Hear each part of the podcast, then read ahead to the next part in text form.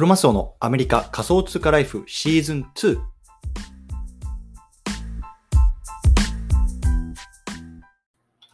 はい。それでは今日も毎日スペース始めていきたいと思います。よろしくお願いいたします。今日12月の8日ですね。木曜日になってます。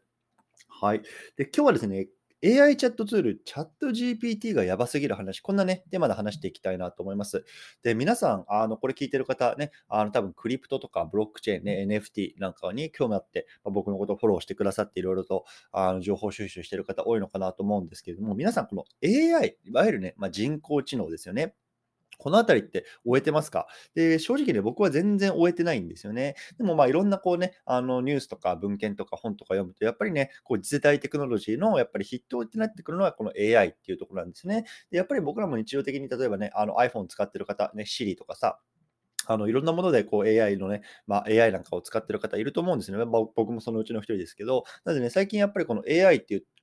キーワードっていうのがね、すごくなんだろうな、あの大きくなっているような気がしてるし、ね、僕が今回見つけてきたニュースっていうのも、このブロックチェーンと AI を絡めたようなニュースなので、やっぱりここはね、なんか切っても切れないし、まあ、学んでいかなきゃいけないなって僕自身も思っていたので、今日はね、そのあたりの話っていうのをこう皆さんに共有しつつね、まあ、何か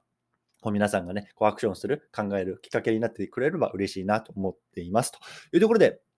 始めていく前にですね、簡単に自己紹介だけさせてください。僕は今、アメリカの方に住んでます。で普段会社員としてね、普通に働いてるんですけれども、まあ、その傍らね、まあ、SNS とか、まあ、ポッドキャストとか、まあ、そういうところでね、NFT とか Web3 とか、まあ、主にね、海外のトレンドに関して日本語で発信してますのでね、まあ、そういうのね、追いたいなっていう方はね、フォローしていただいて、あいただけると嬉しいなと思います。というところで、本題入りましょう。今日ね、AI チャットツール、チャット GPT がやばすぎる話、こんなね、テーマで話していきたいなと思います。ね、あの、このチャット GPT っていうツールなんですけれどもね、あの、皆さんご存知ですかね、あの、これね、えっと、今年、今月の1日から出てる、まあ、1週間前ですね、まあ、新しい、あの、ツールなんですけれども、今ね、これがね、ものすごい人気になってるんですよ。ものすごい人気、世界で。で、もしかしたら日本じゃね、あまりこう、話題になってないかもしれないですけれども、もうこれサーバーがパンクして、あの使えない人が出てくるぐらい、ね、あのものすごく人気になっているので、まあ、ちょ今日はね、そのツールをこう紹介しつつ、まあ、今どんな議論がね、あのなされているかっていう話をしていきたいなと思います。はい。ということでね、今日は、えっと、4本立てかな、いきたいなと思います。1つ目、ね、AI チャットツール、じゃあ、チャット GPT、そもそもこれどんなツールなの？っていうところ。ね、で2つ目、まあ、使い方ですね。で、そして3つ目、ね、今ね、こう Twitter とかクリプトのね、あのー、触ってる人の中で結構これがね、まあ、今話題になっているので、まあ、どんな話題がね、あの今世界で起こっているのかっていうところを最後話していきます。うん、そしてね、まあ、最後か、あの登録方法を少し話していきたいなと思います。で、僕のね、このスペースの上の方に、えっ、と、連続ツイート貼ってます。これ昨日の僕のツイートなんですけれども、まあ、こちらの方でね、あの同じ内容、あの今回話す内容っていうのをね、まあ、文字にしてありますので、もしね、あの文字でも追いたいなっていう方は、そちらの方もね、合わせて見てみてください。はい、ということでね、行ってみましょう。AI チャットツール、チャット GPT ってそもそも何なのっていうところ、まず入っていきましょう。ね、あの、オープン AI っていうね、まあ、サンフランシスコかな？アメリカのね、サンフランシスコ、いわゆるベイエリア。あのまあ、サンフランシスコといえばね、いわゆるね、まあ、あのシリコンバレーって言われる、ね、まあ、Facebook とかさ、まあ、Apple とかもういろんなテック企業が、まあ、集結する会社ですけれども、まあ、そこにね、オープン AI っていう会社があるんですね。で、オープン AI、まあ、かあの名前の通りね、もうあのいわゆる人工知能についてね、開発していくような会社です。で、これですね、まあ、誰が作ったのっていう話なんですけども、まあ、5、6人ね、共同創業者がいるんですよ。で、そのうちの1人があのイーロン・マスクですね。あのイーロン・マスク、ね、テスラとかさ、スペース X とか、ね、最近だとこのツイッターをね、買収したあのイーロン・マスクがね、まあ、この創業者の1人であるというところで、まあね、あの僕これ全然これ今回調べるまで知らなかったんですけれども、あのテスラってあの自動運転とかやってますよね。で、あの自動運転っていうのがいわゆるこの人工知能 AI を使って、まあね、人がどこにいるとか、障害物がどこにあるかとか、まあ、そんなのをね、まあ、あの感知しながらこう運転させていく機能っていうのがね、まあ、一部もうアメリカの方でも実装されてるのがなんか試験してるとか、そんな話ですけども、まあ、ととにかくあのイーロン・マスクもこの AI っていう分野にはめめちゃめちゃお熱なわけですよ。そうそのね、あのイーロン・マスクが、まあ、あの創業したこのオープン AI っていう会社のツールの一つがこのチャット GPT っていうツールなんですね。そう。なので、あのチャット GPT っていうのは別に会社の名前じゃなくてサービスの名前ですね。ツールの名前。うん。はい。って感じですね。で、さっきちょっと冒頭でも言ったんですけども、このチャット GPT っていうのは12月の1日にね、あの正式にリリースしました。正式にリリース。なので、つい1週間前なんですよ。で、まあ、あの僕もこの存在っていうのはなんかこう、聞いてはいたんですけども、実際にね、あの触っては見てなくて、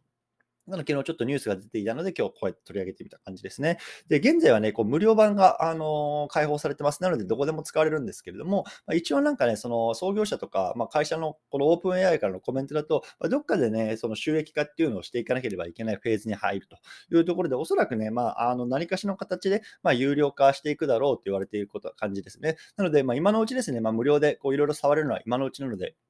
今日こうやって紹介してます。はい。で、あのね、今、こう、皆さんね、いろいろ検索するのに Google 使ったりとかさ、まあ、あの日本にいる方、Yahoo Japan とかね、あの使う方いらおられると思うんですけども、実はこのね、あのチャット GPT、今ね、世界で最も使われている人気サイトの一つって言われてます。すでにこの1週間で。うん。その理由なんかをね、まあ、ちょっと後ほど話していきたいなと思います。はい。ということで、まあ、あのそもそもこれ何なのっていうところね、まあ、ざっくりまとめると、ね、AI がね、まあ、我々の、ね、質問に対して答えてくれるようなあの感じのサイトになってます。まあ、つまりね、今 Yahoo 知恵袋とかあるじゃないですか。ね、あの Yahoo 知恵袋とかにさ、こうわかんないんですけどとかっつったらさ、まあ、他のね、投稿者みたいな人が答えを教えてくれると思うんですけども、もうそれをね、AI が勝手にこう瞬時に答えてくれるような、もうあの優れものツールですよ、みたいな感じでね、僕は理解してます。はい。でね、あの使い方なんですけれども、まあね、あのこれすごくシンプルです。ね、あの皆さんがね、こう分からないこと、ね、あの質問を入力しますね。例えば、なんだろうな。例えば NFT って何ですかとかさ、ね、ブロックチェーンって何ですかとか、ね、例えばなんだろうな、じゃあ今年優勝した野球のチームはどこですかみたいな感じでね、まあ、質問するんですよね。それに対して、まあ、AI が瞬時に判断して、まあ、答えを打ち込んできてくれると。まあ、そんな感じのあのツールになってます。で、まあ、日本語もね、英語も両方使えるんですけれども、まあ、日本語だとね、なんか若干ね、こうなんだろうな、回答に違和感があったりとかっていうすることがあるらしいので、まあ、結構ね、英語でやっている方もいるみたいですね。ただなんか両方とも使えるので、別に日本語でも全然問題ないかなと思います。で、僕自身ね、あのちょっと後で述べますけど、これまだ使えないんですよ。そう、なので、あの、Twitter とか、まあ、他のね、ソースでどんな風にしてね、こう質疑応答してるのかっていうのを見に行くしかなかったんですけれども、まあね、あのすごく分かりやすいね、ツイートがあったので、僕もこれ貼り付けてます。で、この方はね、こう Excel の関数についてね、質問してるんですよね。まあ、例えばさ、あの僕なんかもね、あの社会人ですから、何か資料を作らなきゃいけないときとかね、やっぱたまにあるわけですよ、めんどくさいやつが。ね、その時にね、あ、こんな風に使え、ね、Excel 使えたらね、すげえこれ時間短縮できるんだけどな、だけできるんだけどな、とかって思う時あるんですよね。でもその時に、なんか僕は全然これ Excel 使いじゃないので、なんか、Google とかでさ、調べてさ、あ、こうやってやったら、この関数打ち込んだらできるんだなとかってね、あの調べたりすること多いんですね。でもそれをこの AI チャットのね、こうツールにね、例えばこうこうこういうようなね、表が作りたいんだけど、どうすればいいかな、Excel 関数教えてよとかっつったら、まあ、それをね、こう瞬時にこのね、あのチャット GPT を教えてくれるみたいな優れものなので、まあ、結構もう最後にも言いますけれども、僕はね、これね、あの仕事をする上でのこう時短ツールなんかとしてもね、こう使っていくと、あのすごくいいんじゃないかななんて思ってます。はい。なのまあ、ぜひね、この Excel 関数ね、まあ、ちょっと言葉で説明するの難しいので、あの僕のツイートを見てみてください。ここにね、あの Excel 関数に関する質問をして、それについてね、チャット GPT が答えてる例があるんですけども、ま、すごくわかりやすいですね。うん。はい。でですね、じゃあこれなんでね、今のツイッター上で、まあ、またね、このクリプトミンね、あのま仮想通貨とか下がってる人たちが、ね、影響しているのかっていうのを話していきたいなと思うんですけども、まあ、実はね、これ、これブロックチェーンとね、AI、いわゆる人工知能ね、これどちらが優れていますかみたいなね、いわゆるね、まあ、矛と盾なんて言いますけれども、まあ、世界でね、こうやって起こってるわけですよ。まあ、いわゆるちょっとね、まあ、あの、お互いを揶揄するような感じで、ね、ブロックチェーンとかさ、スマートコントラクトとかっていうのは、まあ、ね、例えば A と言ったら B、B と動くみたいな感じで、もうかもうシステム化されているものですよね。簡単に言うと。それとね、まあ、人工知能ですね。いわゆるこうどんどんどんどんこう学んで、まあ、どっかのタイミングでね、こうあの AI がこう人間、人知を超えるなんて言われてますけれども、まあ、そういうのはね、あの2つのま技術がどちらが優れているかみたいな感じのね、ま、議論が起こってるわけですよね。まあ、ある人はブロックチェーンの方が優れてるんじゃないかとか、ね、ある人は AI の方が優れてるんじゃないか。まあ、いろんな議論あるんですけれども、このね、チャット GPT の開発者の人はね、まあ、あの、にかも、えっと、昨日か、あの、コメントしてました。で、まあ、簡単に言うとね、まあ、これはね、あのブロックチェーン VSAI ではなくてね、ブロックチェーンプラス AI というところで、まあ、共存し得るものなんだよっていうような話をしてます。うん、共存し得るものなんだよと。そう。ね、このスマートコントラクトって言われるね、まあ、技術と、あとはね、AI と組み合わせることによって、まあ、よりね、こう効率的で、さらにね、こう信頼性の高いようなあのアウトプットっていうのができるようになるんじゃないか。ね、彼はね、そんな風に言ってるんですね。なので、まあ、正直僕はこのテクノロジーのところとかね、技術の深いところっていうのは正直あんまりね、まあ、プロフェッショナルじゃないのでわからないですけれども、まあ、このあたりのね、やっぱり、まあ、あのスマートコントラクト、ブロックチェーン、AI、でこれのいわゆるトレンドキーワードみたいな、まあ、切っても切り離せないのかなっていうところを感じたので、今日はね、その辺そんなね、議論が今、世界中で行われてるよっていうところをね、こう皆さんに紹介したくて、とりあえず、あの 置いてる感じですね。はい。じゃあね、最後ですね、まあね、これ聞いてる中、皆さん、いや、これちょっとね、チャット GPT やばそうだな、使いたいな、ね、そんな風に思ってる方いると思うんですけれども、あの実は今ね、これあのほん、さっき言ったみたいに利用者がめちゃめちゃ増えてるんですよね、この1週間で。で、あのサーバーがパンクしてるらしいです。そうなので、あの今使えません。誰でも使えるわけじゃなくて、えっと、きちんとこのユーザーアカウントを、えっと、作ってる人が使えるようになるんですね。でそのユーザーアカウントが今作れないんですよ。そう、ウェイティングリストに登録して、で、えっと、登録したメールアドレスに、ま通知が来るらしいんですよね。はい、あなたの番ですよ、使えますよ。でそこから予約使えるようになるらしくて、僕も今ウェイティングリストに登録して待ってる段階なんですね。なので、えっと、僕のこの連続ツイートのところに、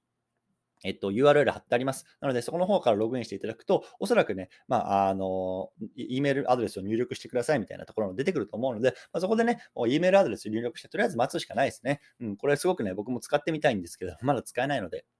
まあ、もしかしたら皆さんも今同じ状況のような状況になるかなと思うんですけども、まあ、ぜひね、こういうね、新しいテクノロジーとか、まあ、今世界で話題になってるものっていうのもね、まあ多分日本で触ってる人って多分ほとんどいないと思うんですよね。そう。で、僕自身も全然触ってなかったし、だからやっぱりこういうのをね、こう一足先にこう触ってみるとね、まあ、これからの世界がどうなっていくのかとかさ、やっぱり肌で感じることできるじゃないですか。そやっぱそれがね、僕はすごく重要なのかなと思うのでね、まあ、ぜひね、この話聞いては興味あるなとかやってみたいなってことはね、ぜひね、登録してみてください。はい。ということでね、まあ、あの、最後ですね、まあ、僕もね、さっきも言ったんですけど、これね、やっぱりこう、なんだろうな、仕事したりとか、なんか、あの、タスクをこなす上での、すごくね、なんか時短ツールになっていくなと思うんですよね。でも今さ、よく、なんだろうな、こういうような、なんだろう、巷でね、あの時短家電なんて言われてますよね。まあ、うちもね、こうルンバ買ったりとかさ、あのあの食洗機買ったりとかね、まあ、乾燥機買ったりとかして、もうね、こう自分の時間をね、もう機械にね、こう任せちゃうこととかもあるんですけども、このね、やっぱチャットツール使うとね、こう今までね、検索するのに1時間かかってるものがね、こう10分でできたりとか、まあ、そんなね、未来も来るんじゃないかなっていうところで僕はすごくワクワクしてるんですよね。ね、その空いた時間をさ、まあ、家族と過ごしたりとかね、友人と過ごしたりとか、ね、あネットフリックス見たりとか、まあ、すごい好きな時間にね、あの当てられることができるかなと思うんですよね。で、まあ、そんな意味でもね、なんかすごく僕はこのツールに関してね、ま、期待してるんですけど、まあ、皆さんもね、これどんな風に使うのか、ね、もちろん皆さん自身でね、決めていただいて、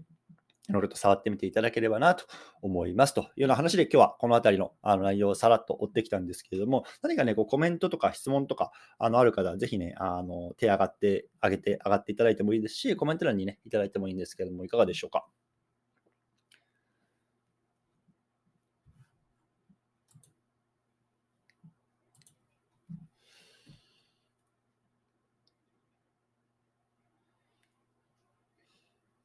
まあ、ちょっと どういう方がいるのかなって言ってスペースこう見てるんですけれども、あの、アヨンさんっていう方、